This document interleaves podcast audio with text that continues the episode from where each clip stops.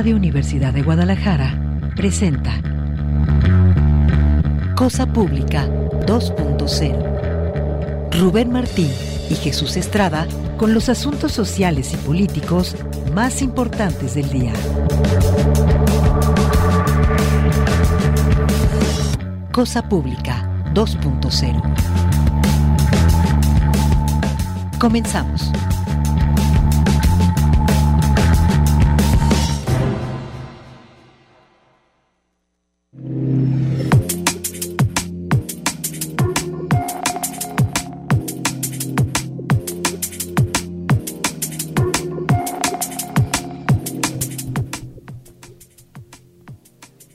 Hola, ¿qué tal? Qué gusto que continúen acá en Radio Universidad de Guadalajara. Bienvenidos a Ahora Cosa Pública 2.0, el espacio que preparamos para compartirles con mucho gusto en este horario una selección de los temas sociales y políticos que nos parecen más urgentes en la muy amplia agenda informativa de Jalisco, de México y también hay varios temas internacionales.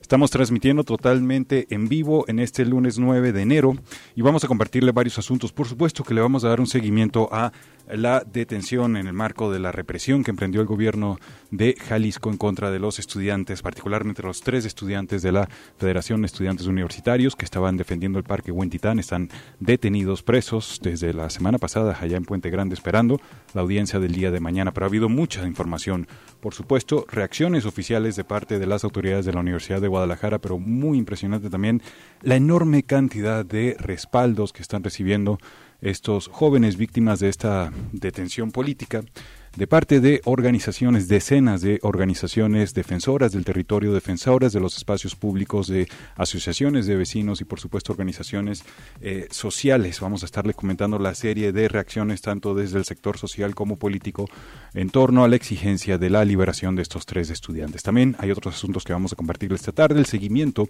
a qué ha ocurrido después de la detención de Ovidio Guzmán la semana pasada allá en Sinaloa. También, lamentablemente, pues hoy protestas de colectivos de familiares de personas desaparecidas, en este caso fue en el Congreso de Jalisco, al frente del Congreso, pues exigiendo que se avance en cuanto a la armonización y la aprobación de leyes que están allá pendientes, en particular la exigencia de que se dote de autonomía a la Fiscalía. Y también hay detalles sobre la cumbre de eh, presidentes de América del Norte. Está de visita desde el día de ayer acá en nuestro país el presidente estadounidense Joe Biden, viene también el dirigente canadiense Justin Trudeau. y en Brasil, lamentablemente, el clima político se intensificó este fin de semana con un prácticamente intento de golpe de Estado de parte de miles de seguidores del ultraderechista expresidente derrocado en las urnas de Jair Bolsonaro, siguiendo, digamos, trae muchos ecos estos de lo que ocurrió allá en Estados Unidos en enero del año 2021, eh, en el marco de ese intento pues de golpe de Estado también de parte de seguidores de Donald Trump. Hay que recordar que Trump y Bolsonaro pues son íntimamente amigos y aliados políticos. Es parte del menú que tenemos en esta tarde. Antes, muchísimas gracias a Alejandro Coronado por el apoyo en la asistencia a la producción de este espacio. Gracias también a Manuel Candelas que nos apoya acá en los controles de Radio Universidad de Guadalajara. Especialmente gracias a ustedes y les invitamos a que nos contacten. Nos pueden escribir a las cuentas de arroba cosa pública 2 en Twitter, cosa pública 2.0 en Facebook Ahí les recordamos que estamos transmitiendo en ambas plataformas también este espacio en vivo en formato video.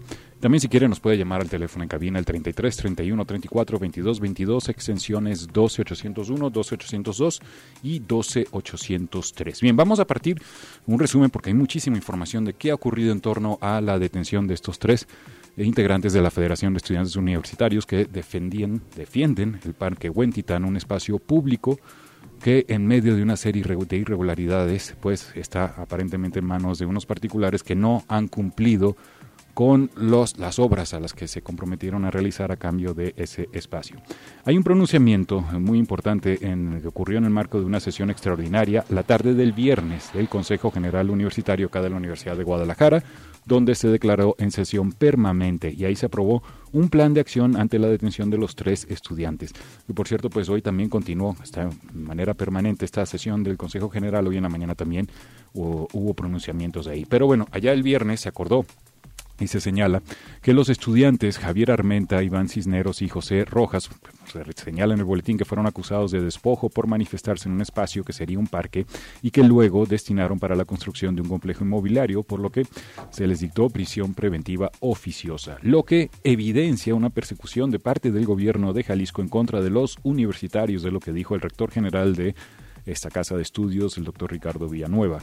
Lo citamos, dijo, desde octubre ya sabíamos que se estaba usando el Poder Judicial para una afrenta política y no hay mejor prueba de esto Aquí se dijo en una sesión pública, recordó el rector, en la sesión extraordinaria eh, celebrada ya en el Paraninfo Enrique Díaz de León. Esa es una pista muy importante. Desde octubre se tenía conocimiento que venía esta acción de parte del Poder Judicial y todo esto ocurre, hay que señalarlo, en el marco del fuerte cuestionamiento desde hace meses por la pues aparente subordinación que tiene el Poder Judicial a los intereses y designios del Poder Ejecutivo encabezado por Enrique Alfaro. Ante este panorama, el Consejo eh, General Universitario avaló la creación de un plan de acción inmediato con medidas como el reforzamiento de la comunicación en torno a este caso, también la publicación de un posicionamiento del Consejo de Rectores condenando los hechos, así como la autorización para crear comisiones que den acompañamiento legal a los jóvenes. El rector añadió que la labor de los jóvenes eh, manifestantes forma parte de las acciones que deberían emprender las autoridades para cuidar el entorno ambiental allá en la zona norte de Guadalajara. Es parte del pronunciamiento. Hay mucha más información. Antes saludo con mucho gusto Rubén Martín. ¿Cómo está Rubén? ¿Qué tal Jesús Estrada? Gusto compartir micrófono contigo. Fue en esta sesión de, del viernes donde la Universidad de Guadalajara se declara en situación de emergencia, donde se destacó que las iniciativas ante las iniciativas estudiantiles, el rector lamentó que el gobierno estatal encabezado por Enrique Alfaro persiga a los universitarios y se mantenga omiso ante empresarios que buscan hacer negocios con espacios públicos.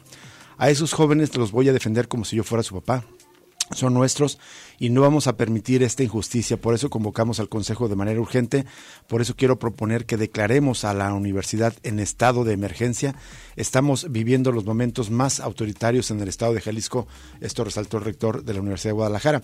Y también ahí intervino el ex eh, el, actual consejero universitario, el ex eh, rector también general de la Universidad de Guadalajara y actual regidor en el Ayuntamiento Tapatío Tonatiu Bravo Padilla, y él resaltó que el gobierno estatal se ha excusado de la participación en la defensa de ese espacio público al argumentar que organismos como la Universidad de Guadalajara avalaron en 2018 un decreto para que los terrenos en discusión fueran adquiridos por particulares que prometieron áreas verdes para los ciudadanos. es algo que han estado circulando algunos funcionarios pertenecientes al gabinete de Enrique Alfaro en redes sociales, supuestamente de que la universidad aprobó ese proyecto, pero eh, el ex rector eh, señaló que el gobierno de Jalisco en el año 2008 pues quedó asentado el decreto de aprobación del proyecto denominado Puerta Guadalajara, que fue avalado por miembros de un comité honorífico integrado por representantes del Ayuntamiento de Guadalajara y de varias instituciones como la Universidad de Guadalajara. Sin embargo, eh, eh Padilla resaltó que en el documento no se menciona que personas de la UDG, qué personas de la UDG integraron el supuesto comité que avaló el decreto. En 2018 el Ayuntamiento de Guadalajara decidió entregar una parte de estos predios a particulares para un desarrollo privado de miles de unidades departamentales. En ese acto nunca se anuló el contenido del decreto del Congreso del Estado que se remonta a 1980. Nunca hubo un acto jurídico que dijera que el dinero público que se gastó ahora es para invertir en el ámbito privado. Y bueno, el ex rector también acusó que las obras que prometieron los particulares no se llevaron a cabo y estos no recibieron sanciones de parte de las autoridades ni multas por el retraso en la construcción de áreas verdes. Lo citamos, dijo, hoy en día no hay ninguna garantía de que estén entregados ni siquiera las obras que bajo rebaja se comprometieron a entregar en 2016. Entonces nadie tiene la constancia de que ese parque o esos terrenos hayan perdido su condición de públicos porque no se han pagado, porque no han cumplido con lo que establecen esos convenios. Hubo más intervenciones, entre otras de Soy García, en unos minutos vamos a hablar con ella pero también acordó el Consejo eh, General Universitario acordó llevar a cabo sesiones con especialistas para otorgar asesoría legal y psicológica a los estudiantes y en la sesión también se avaló al Consejo de Rectores o al Rector General a, a darle facultades para la creación de comisiones especiales y a buscar asesoría y apoyo a los estudiantes. Y bueno, también ahí se aprobó un receso en esta sesión extraordinaria que van a reanudar mañana martes a las 8 de la mañana, esto en Casa Jalisco, donde esperarán los resultados de la audiencia de los tres jóvenes universitarios. Hay que recordar que la audiencia está programada también para reanudarse en Puente Grande eh, a las 8 de la mañana. Después de la sesión extraordinaria del viernes, el rector se trasladó al campamento que está ubicado allá fuera de Casa Jalisco desde la semana pasada y ahí compartió la rosca de Reyes con la comunidad estudiantil que pasa la noche a la espera de sus compañeros, dijo ahí el rector.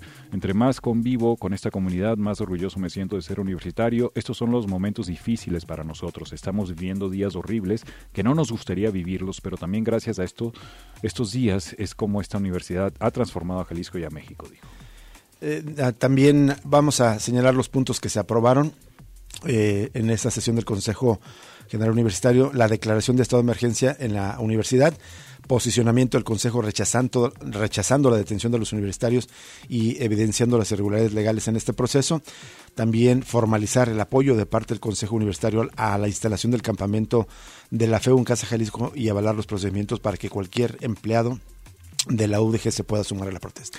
Más eh, cuestiones aprobadas, acciones. Una es avalar el Consejo de Rectores o al Rector General para la creación de comisiones especiales para buscar la asesoría y reuniones con el Gobierno Federal, con la Suprema Corte de Justicia de la Nación y con organismos internacionales. También aprobaron brindar cualquier tipo de apoyo legal o psicológico a los jóvenes detenidos. La universidad se hará cargo de cualquier requerimiento que necesiten. Intensificación de campañas de comunicación y divulgación en torno al tema de las irregularidades del proyecto ICONIA para que los ciudadanos conozcan las causas de la lucha universitaria, dejar abierta la sesión del Consejo y reanudarla mañana a las 8 de la mañana en Casa Jalisco a la espera de la liberación de los jóvenes y también fomentar la presentación de amparos por parte de ciudadanos y la comunidad de la universitaria para destacar las irregularidades de los jueces a cargo del Estado. Bueno, ya les vamos a dejar también en las redes una nota de nuestra compañera Elizabeth Ortiz que habla justamente de esto que ya le comentamos, de cómo el rector Ricardo Villanueva se sumó al campamento de la resistencia que está ubicado allá frente a Casa Jalisco. Y como ya decías Jesús, hay una enorme cantidad de reacción de solidaridad desde el nivel local, nacional, incluso ya internacional, entre otras del Comité Unite Huentitán. Hay que recordar que esta lucha, pues están implicados de manera central, de manera visible, porque son eh, estudiantes, integrantes de la FEU de la Universidad de Guadalajara, los que están detenidos, pero la lucha lo iniciaron los vecinos de en torno al parque, pero también de otras partes de la zona metropolitana de Guadalajara. Y en este sentido, al interior del colectivo Unite Huentitán, consideran que el gobierno de Jalisco trata de infundir miedo con la detención de Javier Armenta, Iván Cisneros y Alexis Rojas, pero sostienen que aún así continuará la lucha de resistencia contra Iconia. Arturo Mendoza Montaño, vecino integrante del colectivo, aceptó que la prisión de los tres estudiantes genera temor entre la población, pero sostuvo que no será un punto de quiebre para abandonar la causa. La comunidad recalcó continuará poniéndose a Iconia, pues es un proyecto que terminará con los pocos recursos naturales que aún quedan en la zona. Y más pronunciamientos desde el plantón también relatan los estudiantes de la UDG que han defendido otros bosques como la primavera y los colomos y también pues eh, eh, de manera de parodia armaron una celda frente a Casa Jalisco en el plantón que se tiene ahí en la avenida Manuel Acuña eh, como una muestra pues de, repudio al encarcelamiento de los estudiantes. En las reacciones hay una que llama la atención que fue dada a conocer esta mañana y es que el presidente municipal de Guadalajara, que pretende ser candidato por Movimiento Ciudadano a la gubernatura del estado, él se pronuncia por la liberación de los tres estudiantes. Tras afirmar que el precio donde se, el predio donde se construye Iconia es privado, Pablo Lemos se sumó las peticiones para que sean liberados los estudiantes. Llama la atención porque es, digamos, muy salomónico. O sea, sí defiende la propiedad privada y la, favorece el argumento de los particulares o del gobierno, pero por otro lado se pronuncia por liberar a los jóvenes. Vamos a citar a Pablo Lemos, dijo, yo espero que lo más pronto posible estos jóvenes regresen a sus casas, regresen con sus familias. Yo espero que los tres estudiantes de la Universidad de Guadalajara puedan estar libres nuevamente, pues mañana mismo después de la audiencia. En una nota de Notisistema se señala que el discurso de Lemus se contrapone al mensaje de otros dirigentes del Partido Movimiento Ciudadano, quienes justificaban el proceso que se le sigue a los tres jóvenes universitarios. Y en tanto también eh, desde el gobierno federal, el secretario de, subsecretario de Derechos Humanos de la Secretaría de Gobernación de Alejandro Encinas afirmó que se da seguimiento al caso de los estudiantes de la Universidad de Guadalajara detenidos en este contexto. En su cuenta de Twitter, el subsecretario dijo, damos seguimiento al caso de los estudiantes Javier, Iván y José detenidos en Jalisco en contexto de protesta social y también exhortó al Poder Judicial a juzgar a los estudiantes con perspectiva de derechos humanos. Otras reacciones, la Confederación Nacional de Estudiantes Mexicanos, CONEM, se unió a la protesta de la Universidad de Guadalajara por la detención de Javier Armenta y Lich Cisneros y Alexis Rojas, eh, ocurrido el pasado 5 de enero de manera arbitraria. La, la CONEM externó eh, en un comunicado estar en solidaridad con la UDG, además solicitó a las autoridades federales actuar ante, los graves, ante las graves violaciones de derechos humanos hacia los jóvenes detenidos, quienes buscan evitar la privatización del Parque Huentitán, lucha que ha desencadenado una serie de enfrentamientos entre autoridades de Jalisco y aquellos quienes defienden el espacio público. La Confederación está integrada por estudiantes de Querétaro, San Luis Potosí, Nayarit, Aguascalientes, Sonora, Morelos, Chihuahua y otras entidades y ahí dicen que no van a permitir que el derecho a la manifestación, a la libre libertad de expresión y al acceso a la justicia se vean pisoteados por actores que lo único que esperan es sumisión, silencio o impunidad. Hay un comunicado también de más de 80 organizaciones sociales y 50 defensores y académicos reprobando esta detención. En un momento más adelante también vamos a hablar con María González de IMDEC, una de las organizaciones que firman y eh, están eh, promoviendo este, eh, este pronunciamiento.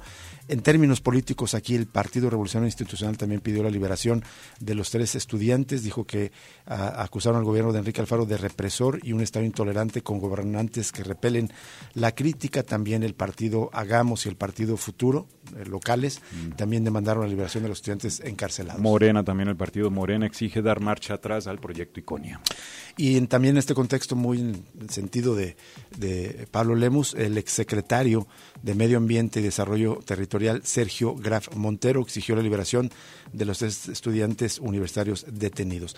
Vamos a ir a una pausa y regresamos con la primera entrevista de esta tarde.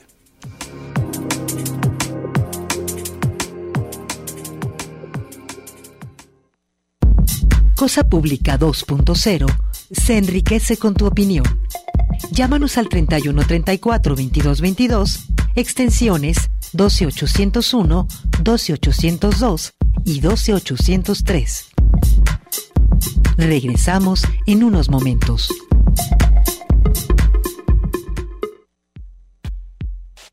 Cosa Pública 2.0. Regresamos.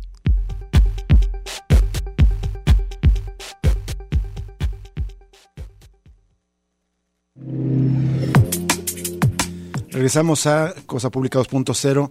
Muchas gracias por continuar con nosotros aquí en Radio Universidad de Guadalajara. Vamos a la línea telefónica para agradecer con mucho gusto a Zoe García, presidenta de la Federación Estudiantil Universitaria, que nos toma esta llamada. Zoe, ¿cómo estás? Muy buenas tardes. Te saluda Rubén Martín.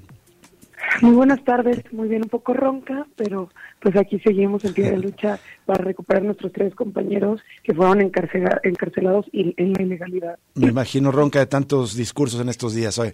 Eh, pues quería preguntarte qué balance podrías hacer de las reacciones que han tenido de solidaridad, no solo de la comunidad universitaria, organizaciones eh, sociales locales del país, incluso pronunciamientos internacionales.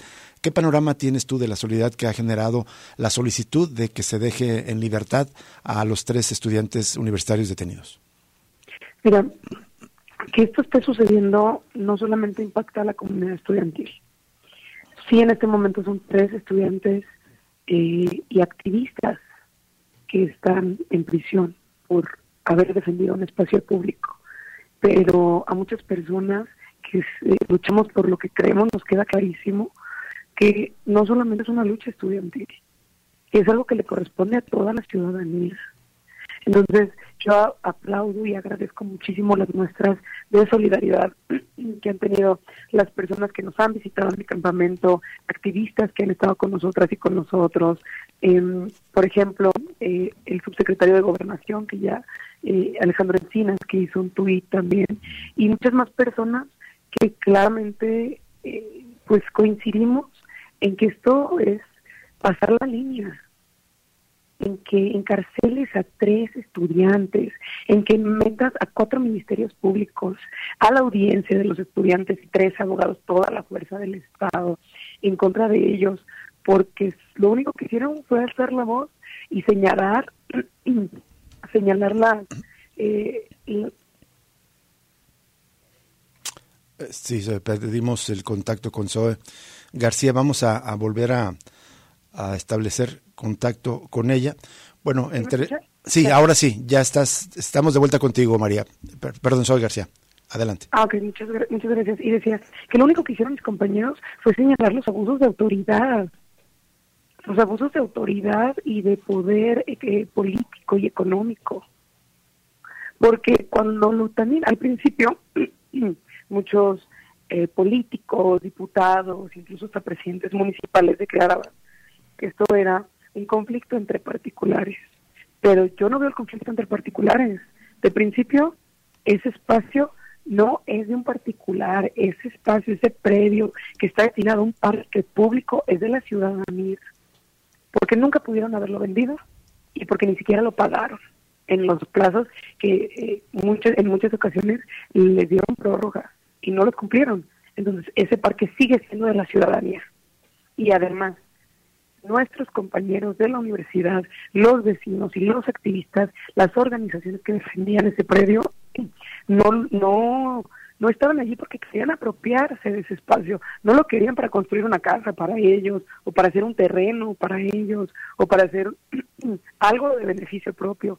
Ellos estaban allí ocupando ese espacio por una lucha colectiva. Yo no veo el conflicto entre particulares, pero que sí, al gobernador le molesta muchísimo que se metan con sus negocios. ¿Por qué son negocios del gobernador, Soya? Mira, el tema de Iconia ha sido eh, sumamente escabroso, ¿no? Justamente en 2016, Enrique Alfaro, cuando fue presidente del municipio de Guadalajara, lo revende, ¿no? Todavía no se había pagado, lo revende, o sea, eh, hacen un contrato para que esta primera empresa lo vuelva a vender y a un precio de dólar de 10 pesos cuando el dólar estaba a 16, 18 pesos en ese momento. Esa es una. Y además, eh, en un estado donde no existe, o donde existe muchísima impunidad, la justicia expedita, pronta y expedita, claro que genera sospechas. ¿Por qué en el caso de mis compañeros se aceleró todo el proceso y se les dicta prisión preventiva oficiosa cuando ni siquiera lo solicita el MP? Y en casos que llevan años y años y años de denuncias con distintas instancias, nadie les voltea a ver. Entonces, la justicia es para quien el gobernador decide y ni siquiera justicia, no, en sus propios términos. Son todos los indicios para darnos cuenta de que hay una intervención directa del Ejecutivo. Además, el juez que está llevando el caso tiene un conflicto de interés. Su esposa fue eh, funcionaria pública en la pasada administración del municipio de Guadalajara con, con Movimiento Ciudadano. O sea, hay muchísimas señales que indican que claramente en Jalisco no existe la división de poderes. Y también a las luchadoras sociales, a los luchadores sociales, a los activistas, a las personas que alzan la voz, les deja el precedente de que en Jalisco señalar lo que uno cree, señalar las injusticias, criticar a las autoridades, se castiga con cárcel. Eso es lo que nos dijo el gobernador a toda la sociedad jalisciense y por eso estamos sumamente indignados. Y no solo la sociedad jalisciense. Hemos visto que este tema ya es nacional, es internacional, porque claro que nos genera muchísima indignación a todas las personas. Zoe García, te saluda Jesús Estrada. Quería preguntarte, eh, tú ya nos habías comentado la semana pasada esta cuestión del conflicto de interés que presenta el juez Felipe de Jesús Rivera Gallegos, que es el mismo juez que mandó desalojar el año pasado el campamento Huentitán y el que ahorita envió a la cárcel a los tres jóvenes. Tú comentabas esta situación de la esposa eh, de este juez, que es María Cristina Estrada Domínguez, que ya fue regidora y fue síndico. Pero además hay otro detalle que hemos ido enterándonos este fin de semana, que por ejemplo Javier Armenta, quien está preso, había presentado en su momento una denuncia penal ante la Fiscalía General de la República en contra de varios funcionarios y exfuncionarios de cuatro administraciones de Guadalajara anteriores, entre ellas bien incluida esta eh, síndico, fue síndico y actual esposa del juez a cargo de este caso. ¿Es absurdo esta situación? Sí, claro, o sea, el, el caso está lleno de irregularidades. A mis compañeros se les han vulnerado sus derechos humanos a la libertad de reunión, a la libertad de manifestación, libre expresión y sobre todo su derecho a la justicia. Entonces, estamos sumamente furiosos y furiosas y es por eso que seguimos fuera de Casa Jalisco, estamos acampando, estamos resistiendo, muchas compañeras y compañeros, porque queremos a los tres de vuelta.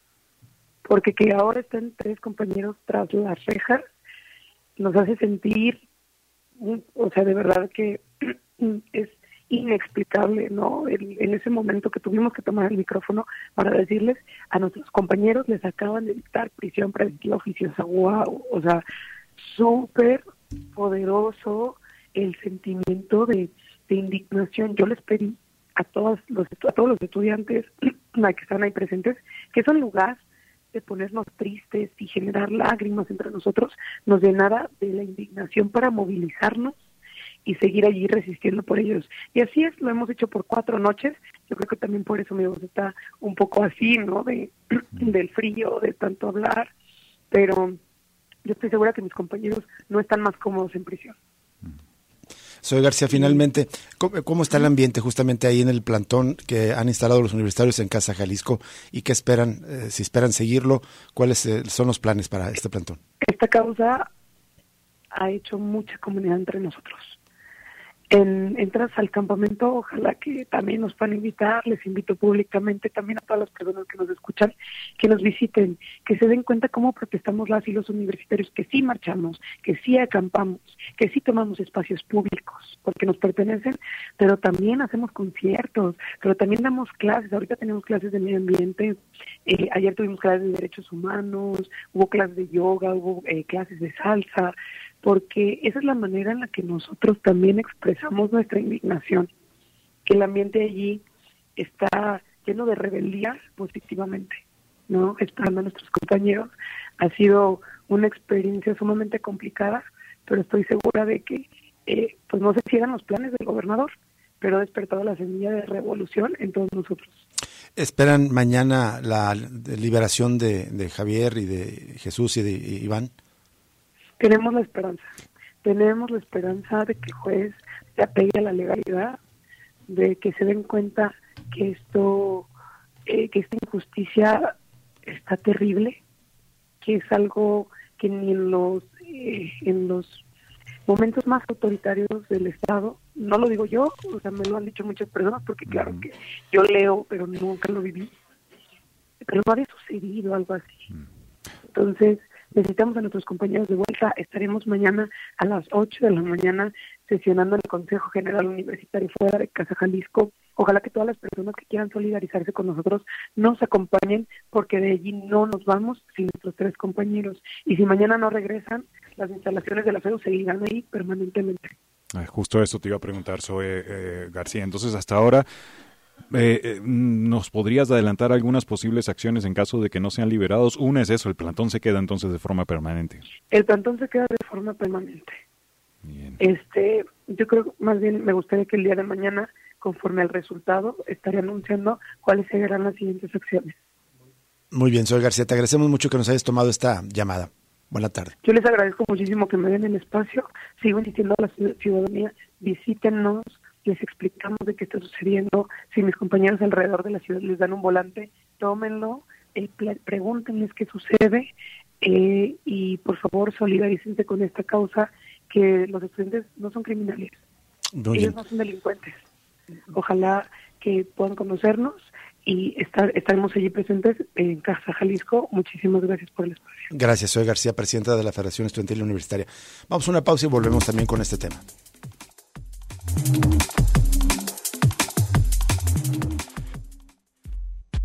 Ya regresa Cosa Pública 2.0 con Rubén Martín y Jesús Estrada.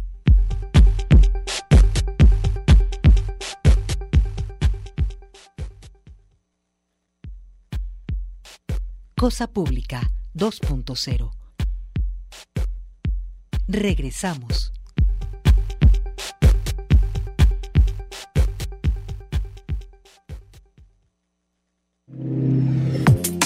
Seguimos en Cosa Pública 2.0. Muchas gracias por permanecer en sintonía con nosotros. Y vamos a la línea telefónica nuevamente ahora para agradecer enormemente a María González del Instituto Mexicano de Desarrollo Comunitario que nos toma esta llamada.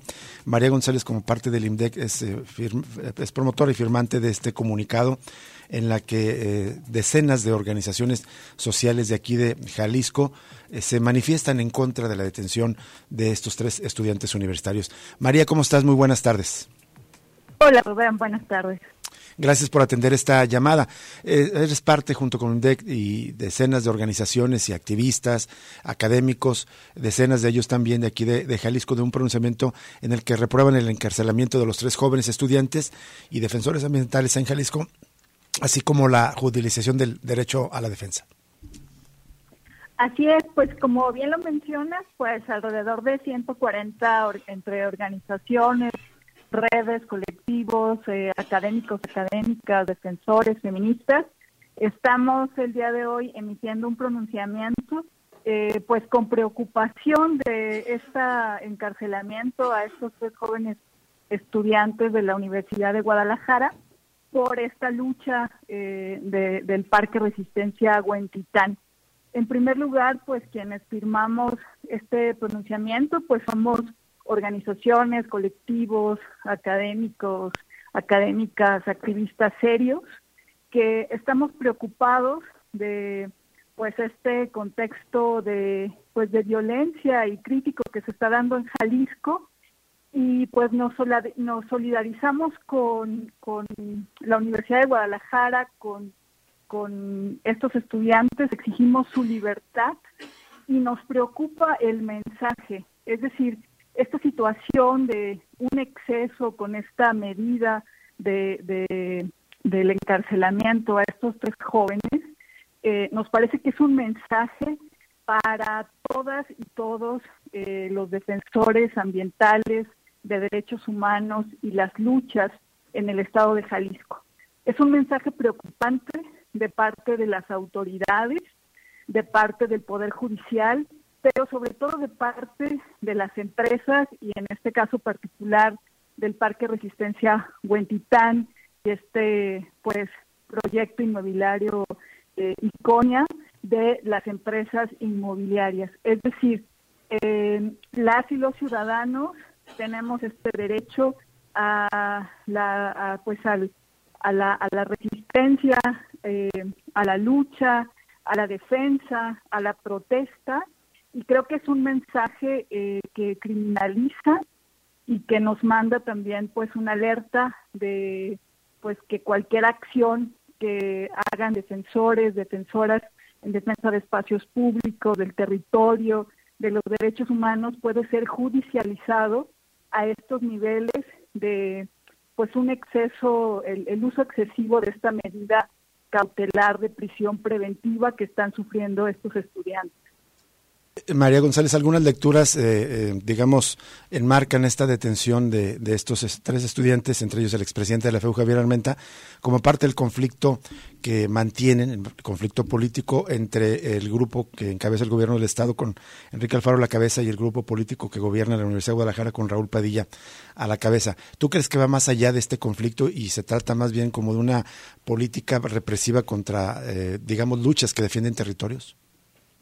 Yo creo que el, telón de fondo es eh, esta disputa que está habiendo en la ciudad por el territorio y por los espacios públicos de parte de pues grandes intereses inmobiliarios. Eh, sabemos que el tema es complejo, que hay también este conflicto entre estos grupos de poder. Sabemos que estamos también pues ya en un proceso también eh, con intereses preelectorales, pero nuestra lectura es que el mensaje que se está mandando es grave, grave en el sentido de eh, un incremento de la criminalización de la protesta social en Jalisco.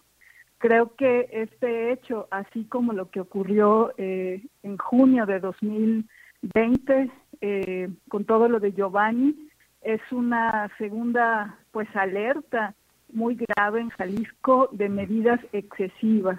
Por eso es que quienes estamos suscribiendo este pronunciamiento, desde luego exigimos la libertad inmediata de estos tres jóvenes estudiantes, eh, pero sobre todo también estamos haciendo un llamado a que pues realmente se discuta en, en, este estado y en esta ciudad lo que lo que se llama el derecho a la ciudad, es decir, necesitamos políticas que frenen eh, estos desarrollos inmobiliarios eh, pues excesivos que violentan derechos que violentan el medio ambiente la naturaleza.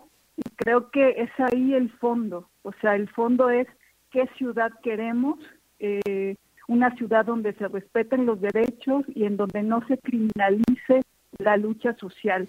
Em, ese es el llamado que estamos haciendo. Todos quienes estamos firmando este comunicado somos críticos a cualquier gobierno autoritario represor, somos críticos a grupos de poder que opriman y nuestra preocupación mayor es alto a la, a la criminalización de la protesta social y alto a estas medidas excesivas de parte de la iniciativa privada. O sea, sabemos que este caso se puede complicar porque quienes están demandando son estas grandes empresas inmobiliarias que tienen grande poder económico, que tienen corporativos de abogados eh, que llevan unos juicios eh, pues pues muy agresivos, pero eh, no podemos obviar que el mensaje afecta a estos jóvenes estudiantes, pero afecta sobre todo a las vecinas y vecinos y a todos los colectivos que en esta ciudad están defendiendo el territorio y los espacios públicos. María González, te saluda Jesús Estrada. Eh, pues tú y el INDEC tienen décadas prácticamente, pues también eh, defendiendo los espacios públicos y el medio ambiente acá en la zona metropolitana y en toda la entidad. Quería preguntarte de tu recuerdo, ¿tienes la impresión que este actual gobierno, digamos, de Enrique Alfaro, tanto ahora en este estatal como cuando estaba en la ciudad y los movimientos, los gobiernos del movimiento ciudadano son los que más han favorecido los intereses inmobiliarios, ¿te parece?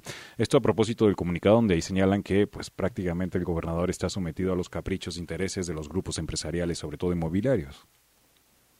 Sí, o sea, es, es muy clara la política de este gobierno. Creo que en este pronunciamiento queda claro, ¿no? Por un lado, vemos una simulación de medidas eh, o de falsas soluciones, le estamos llamando ambientales, climáticas, hídricas en escenarios internacionales, mientras en la entidad lo que vemos es un incremento de las diferentes violencias y un incremento pues de la devastación y de la degradación ambiental y por supuesto que se multiplican los conflictos socioambientales. En este caso eh, del Parque Resistencia Huendicán, pues es un conflicto socioambiental añejo, sabemos que data desde 1980, sabemos que hay colusión del poder ejecutivo eh, con el poder judicial, con la iniciativa privada, sabemos que hay corrupción en este caso. Entonces, la, la, primera medida es que estos jóvenes salgan eh, libres, esperemos que eso suceda mañana. Eh, vuelvo a repetir que eh, consideramos que la medida de, prisión preventiva nos parece excesiva eh, y que se debe de respetar eh, pues el debido proceso y que en este caso pues hay, hay violaciones al debido proceso, pero nos parece que de fondo tenemos que discutir realmente iniciativa privada, autoridades, académicos, organizaciones sociales, colectivos, cuál es la política de ciudad que queremos. Y no queremos esta política de eh, pues jugosos negocios eh, inmobiliarios en este caso, que ponen desde luego en un estrés total eh, a la ciudad y a la entidad en todos los aspectos, en aspectos ambientales, sociales, hídricos, de movilidad, etcétera. Entonces creo que ese es el telón de fondo y ese es el llamado pues al gobierno de Jalisco y también pues eh, un llamado pues muy importante que creo que en este momento tenemos que hacer al Supremo Tribunal de Justicia de Jalisco, a los jueces y a los magistrados. Esta medida contra estos jóvenes es excesiva y se debe de respetar pues el derecho a, la manifestación, el derecho a la, a la, pues a las tomas y a las acciones de resistencia civil pacíficas y pues debe de poner un alto a la, a la criminalización de la protesta social en este estado. María González, te agradecemos que nos hayas tomado esta llamada y nos comparta los puntos esenciales de este comunicado que está firmado por 87 organizaciones sociales de Jalisco y por 54, 55 también, o 56 académicos y defensores de derechos humanos aquí y del territorio de Jalisco. Te agradecemos enormemente, María. No, al contrario. Saludos. Buena tarde. Eh, María González del Instituto Mexicano de Desarrollo Comunitario. Y bueno, como decíamos, hay muchísimos pronunciamientos. Incluso el cardenal José Francisco Robles Ortega. Eh, es habitual que después de la misa eh, de mediodía que ofrece en la Catedral Metropolitana, ofrece rueda de prensa y él se pronunció porque se fomente el diálogo, porque dice que la detención de los tres estudiantes puede crecer el conflicto. Vamos a una pausa y volvemos con más información.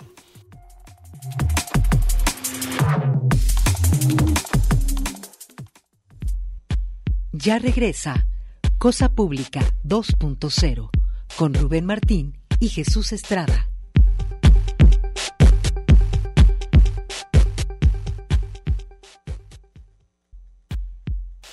Cosa Pública 2.0. Regresamos.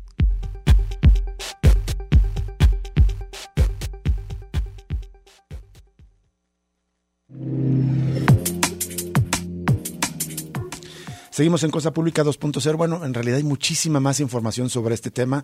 Entre otras cosas, ya se las vamos a dejar en, redes sociales una nota de nuestra amiga y compañera Sonia Serrano Íñiguez, que es la nota de portada del diario NTR. Y en esta nos cuenta que los como sabe usted, están demandados, están detenidos estos tres estudiantes por dos empresas, pero resulta que estas dos empresas, que son Operadora Hotelera Salamanca y Hotel Rivera Deluxe, no tienen todavía formalmente la propiedad del terreno ubicado en Guadalajara.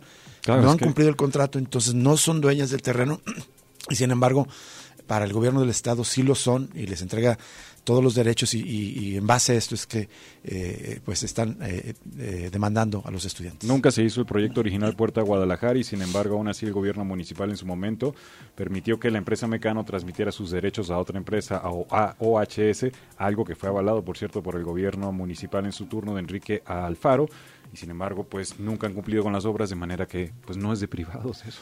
Y bueno, eh, justo en esta mañana también en este seguimiento los diputados del Congreso de Jalisco rechazaron que se discute un punto de acuerdo sobre los estudiantes detenidos, una petición eh, que fue propuesta por la coordinadora de los diputados de Agamos, Mara Robles Villaseñor, con el voto en contra de las fracciones de Movimiento Ciudadano Morena, PAN y Partido Verde el Pleno del Congreso rechazó discutir un acuerdo sobre la detención de los estudiantes Javier Armenta, Iván Cisneros y José Rocas, Rojas.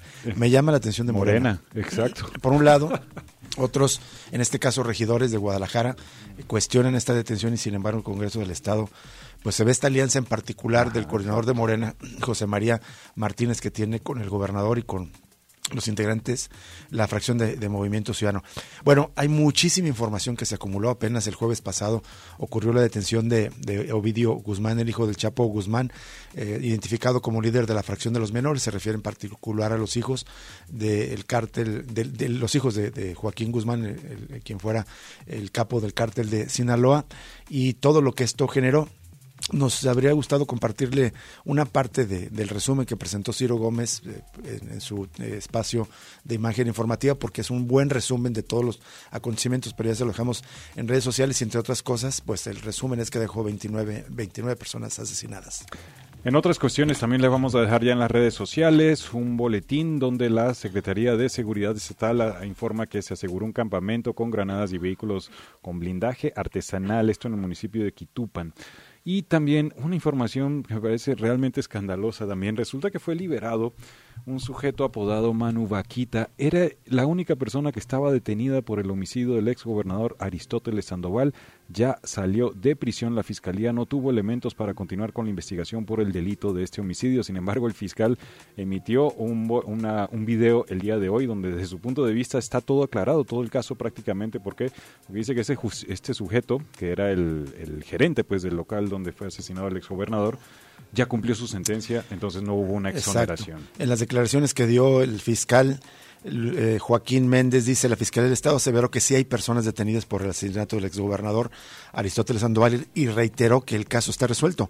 En un mensaje que difundió en sus redes, el fiscal refirió que solicitaron se impute por el homicidio a Moisés N., que se identificó como colaborador cercano de quien dijo fuera el autor intelectual del asesinato Saúl Alejandro N., Alex El Chopa, abatido en Puerto Vallarta por fuerzas federales en el mes de abril del año pasado. Y también en más, perdón, información sobre este tema de la, de la guerra informal. el cártel Jalisco Nueva Generación volvió a hacer entrega de juguetes en esta ocasión en Michoacán ahora por el Día de Reyes, de acuerdo a una nota del diario Mural y bueno, pues todo lo que esto ha generado en críticas y cuestionamientos. Dejamos estos asuntos y solo nos vamos a la jornada, digamos, más eh, reciente informativa y tiene que ver con la reunión de los jefes de Estado de América del Norte. Ayer llegó el presidente de Estados Unidos, Joe Biden, llegó al aeropuerto internacional Felipe Ángeles, al nuevo aeropuerto construido por este gobierno de la Cuarta Transformación. Esto a petición del presidente López Obrador y como gesto diplomático el, eh, presidente de Estados Unidos llegó ahí al aeropuerto Alaifa, se baja del avión y se sube al vehículo blindado, eh, a esta limusina que suele eh, acompañarlo a todos sus viajes, eh, denominada La Bestia, y, como también un gesto diplomático invitó al presidente mexicano Andrés Manuel López Obrador, que acudió ahí a recibirlo, a que se regresaran del aeropuerto a la Ciudad de México para iniciar las charlas ya dentro de La Bestia. Pero entre otras cosas, antes de incluso de llegar a México, destacó que la visita de Joe Biden, que inició hoy, tiene entre sus objetivos principales abordar el tráfico de fentanilo a Estados Unidos. Esto señaló el sábado, John Kirby, vocero del Consejo de Seguridad Nacional de la Casa Blanca, Biden, arribó el domingo por la noche a la Ciudad de México procedente del Paso, donde supervisará, donde supervisó la seguridad fronteriza. Hay una agenda muy importante con tres grandes temas, dijo John Kirby. Cambio climático, migración y drogas, particularmente fentanilo. El presidente está muy ansioso de abordar estos tres asuntos. Y también ahí se le preguntó sobre el tema de la captura de Ovidio Guzmán uno de los líderes del cártel de Sinaloa, y dijo que es un paso significativo en la lucha contra el tráfico de fentanilo. No quiero adelantarme a la cumbre, van a hablar mucho de esto y México ya ha tomado pasos significativos, tan solo ayer arrestando al señor Guzmán, un traficante clave de fentanilo. Eso no es un logro insignificante para las autoridades mexicanas y ciertamente estamos agradecidos por ello. Vamos a continuar trabajando para ver qué podamos hacer en conjunto para tener este flujo. Rápidamente también ya les dejamos en redes sociales, hubo protesta, ya volviendo acá a Jalisco, en, eh, colectivos de familiares de personas desaparecidas, en concreto de Luz de Esperanza, esto fue a frente del Congreso del Estado, exigiendo que la iniciativa que ingresó este colectivo desde el año pasado para que la Fiscalía Especial en Personas Desaparecidas tenga autonomía y con esto se puedan realizar las investigaciones sin que ésta esté subordinada al gobernador Enrique Alfaro. Es una petición que ya pues desde el año pasado vienen presentando. Son eh, las protestas que viene realizando de manera prácticamente semanal, si no es que cotidiana, el colectivo Luz de Esperanza junto a otros colectivos. Bueno, solamente ya para despedirnos ocurrió algo muy grave, fue este ataque de, seguidores de Jair Bolsonaro, el expresidente de Brasil, tomaron a semejanza de lo que hicieron los seguidores de Donald Trump, que tomaron el 6 de enero del año pasado el, eh, el Capitolio, es decir, la sede del Poder Legislativo de Estados Unidos. También ayer los seguidores de Donald, perdón, de Jair Bolsonaro tomaron por asalto, pero las tres sedes de los poderes públicos de Brasil, el Palacio de Planalto, que es la sede del Poder Ejecutivo, la sede del Congreso y la Corte Suprema.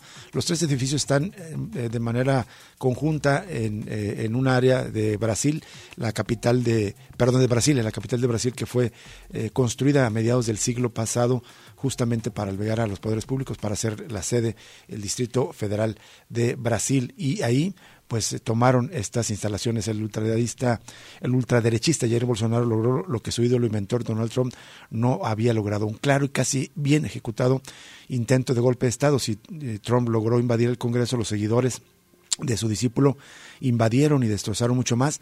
Además del Congreso, los seguidores más radicales del ultraderechista brasileño invadieron el Palacio de Planalto sede de la presidencia, y el Supremo Tribunal donde todo fue revuelto con papeles esparcidos por el suelo y obras destrozadas de cuadros y esculturas a piezas de mármol, de cerámica y de mármol, de acuerdo a una crónica del diario La Jornada. Es muy grave lo que está pasando porque no solo se trata de miles de seguidores, eh, digamos, civiles de Jair Bolsonaro, sino que también hay funcionarios afines a este ultraderechista que están permitiendo que ocurra esto. Por ejemplo, en los reportes se señala que el alcalde prácticamente de Brasilia dejó que las fuerzas de seguridad de la capital de ese país prácticamente no hicieran nada, no intervinieran y dejaran a estas hordas de seguidores de Bolsonaro hacer esta destrucción. O incluso el ministro de Defensa del propio Lula definió a los inconformes como demócratas en pleno derecho de la manifestación. Siempre hay que recordar que Bolsonaro estuvo o se ganó simpatía de buena parte de las Fuerzas Armadas.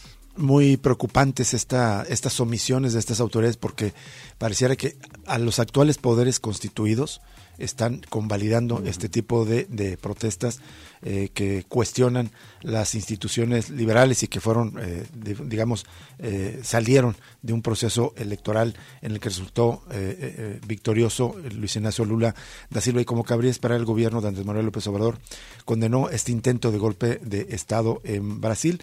El presidente López Obrador dijo ayer que las invasiones de bolsonaristas radicales a las sedes del Parlamento la presidencia y la Corte eh, en Brasil y expresó el apoyo al gobierno de México al presidente Lula da Silva. Con esto nos vamos. Muchas gracias por acompañarnos. Quédese en Voz de la Luna con nuestra eh. compañera Gabriela Bautista. A las 11 de la noche los espero también en Resonancia aquí en Radio Universidad de Guadalajara, repasando los discos favoritos del 2022. Y ahorita pues la Voz de la Luna. Así es. Nos vamos. Hasta mañana. Muchas gracias.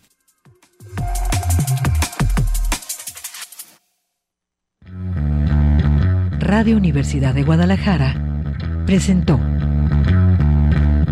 Cosa Pública 2.0. Rubén Martín y Jesús Estrada con el análisis crítico de la actualidad. Cosa Pública 2.0. Gracias por escucharnos.